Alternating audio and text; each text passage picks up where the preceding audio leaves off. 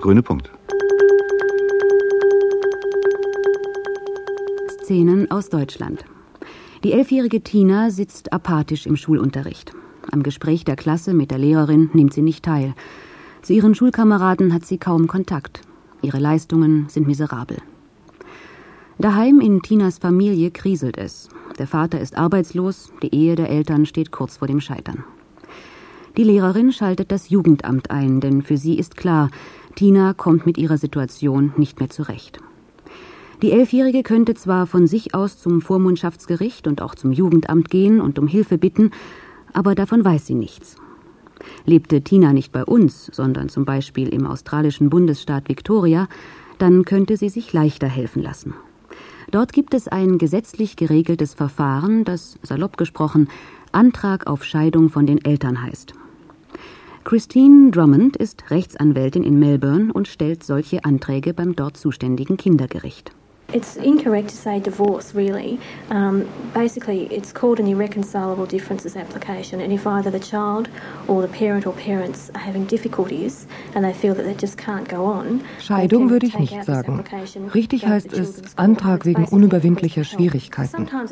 Wenn Eltern und Kinder Probleme miteinander haben, mit denen sie nicht zurechtkommen, können sie mit diesem Antrag zu Gericht gehen. Eigentlich ist es eine Bitte um Hilfe. Dabei kann es sich um kulturelle oder religiös begründete Auseinandersetzungen handeln oder um Meinungsverschiedenheiten über die Erziehung des Kindes. Oder die Eltern sagen, ich komme mit diesem Kind nicht mehr zurecht. Es ist wirklich alles denkbar. Persönliche Auseinandersetzungen, Verhaltensschwierigkeiten. Die Eltern können den Antrag genauso stellen wie die Kinder. Und so sieht das Verfahren vor dem Kindergericht dann im Einzelnen aus. The party bringing the application would make a statement, a written statement which they'd read out in court. Uh, the other party then has a chance to put their side of the story. Derjenige, der den Antrag stellt, muss eine schriftliche Erklärung mitbringen, die im Gericht vorgelesen wird. Die andere Seite kann ihre Sicht der Dinge vortragen. Und dann sagt der Richter, heute treffe ich noch keine Entscheidung.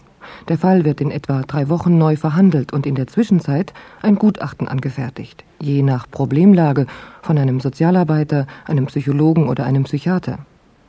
Das Gutachten enthält auch eine Empfehlung für Eltern und Kind, die ihnen erklärt wird.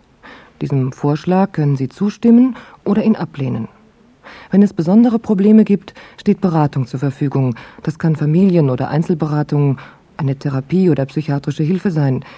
Die Idee, die dahinter steht, ist, geeignete Fachleute einzuschalten, um die Dinge mit der ganzen Familie ins Reine zu bringen. In diesem Verfahren geht es um Hilfe vom Staat, damit Eltern und Kinder wieder gut miteinander leben können. Die zuständigen Fachleute sagen, dass nahezu alle Kinder und Jugendlichen früher oder später zu den Eltern zurückgehen. Bei uns sind nach dem Grundgesetz Pflege und Erziehung der Kinder das natürliche Recht der Eltern und die zuvörderst ihnen obliegende Pflicht. Der Staat darf sich ausnahmsweise nur dann einmischen, wenn die Eltern bei dieser Aufgabe versagen wenn zum Beispiel extreme körperliche und seelische Misshandlungen an Kindern festgestellt werden. Für die staatliche, die öffentliche Hilfe sind in erster Linie die Jugendämter zuständig. Das Jugendwohlfahrtsgesetz regelt solche Hilfen im Einzelnen. Die sogenannte Familienhilfe zum Beispiel sieht die Beratung und Unterstützung in Fragen der Erziehung vor. Was das einzelne Jugendamt aus solchen Vorschriften macht, bleibt ihm überlassen. Auch das bürgerliche Gesetzbuch behandelt die Probleme zwischen Eltern und Kindern. Was passiert, wenn es zwischen beiden ganz stark kriselt, erläutert Professor Dr. Ludwig Salgo vom Deutschen Kinderschutzbund. Paragraph 1666 klein a BGB sieht vor, dass eine Trennung des Kindes von seiner Familie nur dann zulässig ist, wenn nicht durch öffentliche Hilfen die Gefährdung des Kindeswohls innerhalb der Familie begrenzt werden kann. Konkret heißt das, dass Richter sehr wohl Hilfen auch anordnen können. Therapie, Beratung, aber auch zum Beispiel ein Familienhelfer, der in die Familie geht, könnte aufgrund einer richterlichen Anordnung dies tun. Ein Tagesbetreuungsplatz für ein Kind und vieles ähnliches mehr. Die Palette ist sehr groß, es ist eigentlich fast keine Grenze für die Fantasie hier gesetzt. Allerdings muss man bedenken, dass der Zeitpunkt natürlich, wenn es schon um die gerichtliche Intervention geht, möglicherweise ein Zeitpunkt ist, der schon ungeeignet ist, weil jetzt die Hilfe zu spät kommen würde. Rechtzeitige Hilfe soll Kindern dadurch zukommen, dass das Jugendamt an allen Verfahren vor dem Vormundschafts- und vor dem Familiengericht beteiligt ist. Die Aufgabe des Jugendamtes lautet, die Interessen des Kindes im Prozess wahren und das sogenannte Kindeswohl garantieren. Doch in der Praxis sind die Mitarbeiter der Jugendämter gehalten, eher zwischen den Interessen aller Familienmitglieder auszugleichen und nicht parteiisch die Interessen des Kindes zu vertreten. Die Eltern können auch das Vormundschaftsgericht direkt um Hilfe bitten. Die Unterstützung durch das Gericht sieht aber nach dem bekanntesten Kommentar zum bürgerlichen Gesetzbuch so aus. Vorführung, Vermahnung, notfalls Verbringung in eine Erziehungs- und Besserungsanstalt. Unser Rechtssystem krankt daran, dass Kinder und ihre Nöte aus der Sicht der Eltern beurteilt werden. Auch die Reform des Sorgerechts hat daran nicht viel ändern können. Professor Dr. Ludwig Salgo. Das Sorgerechtsgesetz von 1979, in Kraft seit dem 01.01.1980, sieht vor, dass in allen Fällen, wenn es um Bindungen, Neigungen oder wenn es um den Willen des Kindes geht, die Gerichte, das sind in unserem Fall die Familien- und Vormundschaftsgerichte, verpflichtet sind, das Kind persönlich anzuhören. Nun haben die Parlamentarier, als sie dieses Gesetz geschaffen haben, gleichzeitig versprochen, dass unsere Familien- und Vormundschaftsrichter auf diese in der Tat sehr schwierigen Aufgaben der Kindesanhörung vorbereitet werden. Durch Aus- und Fortbildung in den Bereichen der Pädagogik und Psychologie. Und dieses Versprechen ist so gut wie nicht eingelöst worden. Deshalb unterlassen zu einem nicht geringen Anteil heute Richter die Kindesanhörung. Das ist zwar gesetzwidrig, aber in den meisten Fällen kommt es ja nicht zu einer weiteren Verhandlung in einer höheren Instanz über diese Entscheidung, sodass dieser Verfahrensfehler auch gar nicht aufgedeckt wird. Dabei ist gerade im Scheidungsprozess der Eltern für Kinder nicht so wichtig, wie eine eigene Stimme zu haben und damit auch gehört zu werden. Denn vor Gericht sind Vater und Mutter meistens Gegner, und das kann heißen, dass sie die Bedürfnisse ihrer Kinder nicht mehr gut genug im Auge haben. Ab dem 14. Lebensjahr verbessert sich die rechtliche Position der Jugendlichen. Für das Verfahren, von dem sie selbst betroffen sind, dürfen sie nun selbst einen Anwalt bestellen oder Prozesskostenhilfe beantragen. Ließen sich Tinas Eltern nicht in der Bundesrepublik, sondern in Australien scheiden, hätte auch die Elfjährige die Möglichkeit, einen eigenen Anwalt zu bekommen. David Trooks aus Melbourne ist ein solcher Anwalt, der Kinder vertritt. Under the Family Law Act, which applies throughout Australia, the judge has the right to order that a child have a lawyer in any case nach dem Familienrecht, das in ganz Australien gilt, kann der Richter anordnen, dass ein Kind seinen eigenen Anwalt bekommt, sobald er glaubt, dass es einen haben sollte. Mehr sagt das Gesetz nicht. Manche Richter sagen, das sei immer dann der Fall, wenn das Kind eine Meinung darüber äußern kann, bei wem es leben will und ob es den anderen Elternteil besuchen möchte. Andere Richter sagen, Immer dann, wenn behauptet wird, dass das Kind von einem Elternteil körperlich oder sexuell misshandelt wird, damit der Anwalt eigene Nachforschungen anstellen kann. Der Richter darf nach australischem Recht solche Nachforschungen nicht anstellen. Er hört nur den Anwälten zu. Ganz anders die Position eines deutschen Richters. Er muss von Amts wegen selbst alle Umstände erforschen, die für seine Entscheidung wichtig sind.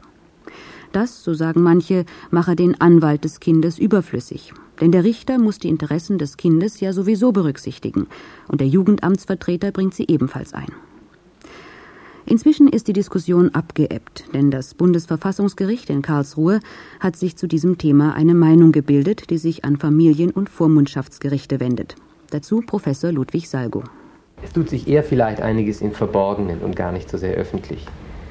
Es gibt drei Verfassungsgerichtsentscheidungen, die sehr deutlich sagen, bei erheblicher Interessenkollision gibt es auch schon für die Fachgerichte die Verpflichtung, für den Minderjährigen eine eigenständige Verfahrensvertretung zu installieren in Form einer Verfahrenspflegschaft.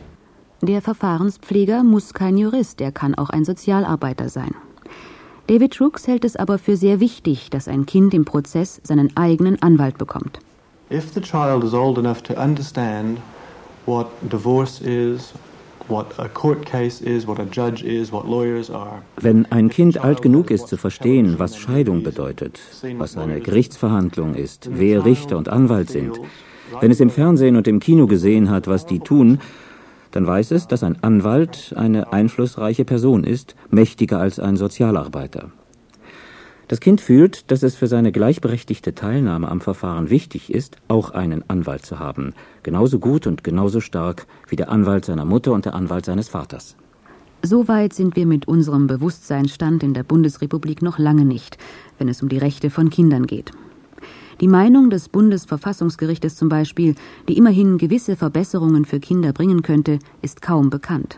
Professor Salgo. Bei den Fachgerichten, und in diesem Fall wären das vor allem die Vormundschafts- und Familiengerichte, sprechen sich diese Entscheidungen kaum herum. Sie finden in der Praxis diese Gerichte kaum einmal einen Fall, wo ein Verfahrenspfleger für einen Minderjährigen bestellt wird, obwohl diese Gerichte tagtäglich mit Fällen zu tun haben, wo man durchaus von einer ganz erheblichen Interessenkollision zwischen Elternrecht und Kindeswohl ausgehen kann, wo also die Voraussetzungen, die das Bundesverfassungsgericht genannt hat, als gegeben erscheinen müssen. Es ginge ja nicht nur um die Prozessvertretung fürs Kind. David Brooks sagt über den wesentlichen Bestandteil seiner Tätigkeit. I think The most important work that I have done as a lawyer for a child has been outside the court and not in the court. Die wichtigste Arbeit als Anwalt des Kindes habe ich außerhalb, nicht im Gericht geleistet, nämlich den Anwalt vom Vater und den von der Mutter davon zu überzeugen, dass sie miteinander reden und eine Einigung erzielen, anstatt vor Gericht zu streiten. Und sehr oft konnte ich auch verhindern, dass sich die Eltern bzw. ihre Anwälte stritten konnte ihnen die Meinung ihres Kindes sagen. Ich konnte erreichen, dass sie sich selber darüber einigten, was das Beste fürs Kind wäre, anstatt den Richter an ihrer Stelle entscheiden zu lassen. Beendet ist meine Aufgabe als Anwalt nach der letzten Gerichtsverhandlung. Dann muss ich dem Kind das Ergebnis erklären, was das Urteil bedeutet, was der Richter gesagt hat, wo das Kind leben wird, wer es besuchen kommt. Aber eigentlich ist die Arbeit des Anwalts fürs Kind bis zum 18. Lebensjahr nicht beendet weil das Kind sich auch später Rat holen kann, bei Problemen, die noch auftauchen, zum Beispiel bei der Besuchsregelung. Ich hatte einige Fälle, wo die Verhandlung fünf, sechs Jahre zurücklag und danach nichts mehr war.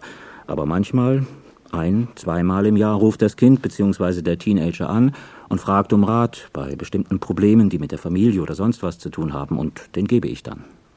Anwälte und Gericht als selbstverständliche Teile des staatlichen Hilfssystems zu empfinden, wie es in Australien der Fall ist, davon sind wir weit entfernt. Das hat etwas mit unserer Geschichte zu tun.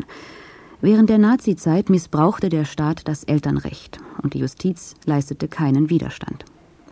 Auf brutalste Weise, zum Beispiel mit seinem Euthanasieprogramm, nachdem schwerbehinderte Kinder von ihren Eltern getrennt und unter Vortäuschung von besonderer Betreuung getötet wurden. Nach Kriegsende hat sich diese Justiz große Zurückhaltung auferlegt. Sicher, es gibt praktische Hilfen, wie zum Beispiel das Sorgentelefon für Kinder, Kinderschutzhäuser, Kinderbeauftragte der Bundestagsfraktion. Doch im geschriebenen Recht sind die Interessen von Kindern kaum berücksichtigt. Es wird nicht nur Gesetzesänderungen bedürfen, sondern noch lange Jahre brauchen, um den unbefangenen und gleichberechtigten Umgang zwischen Staat, Eltern und Kindern zu üben.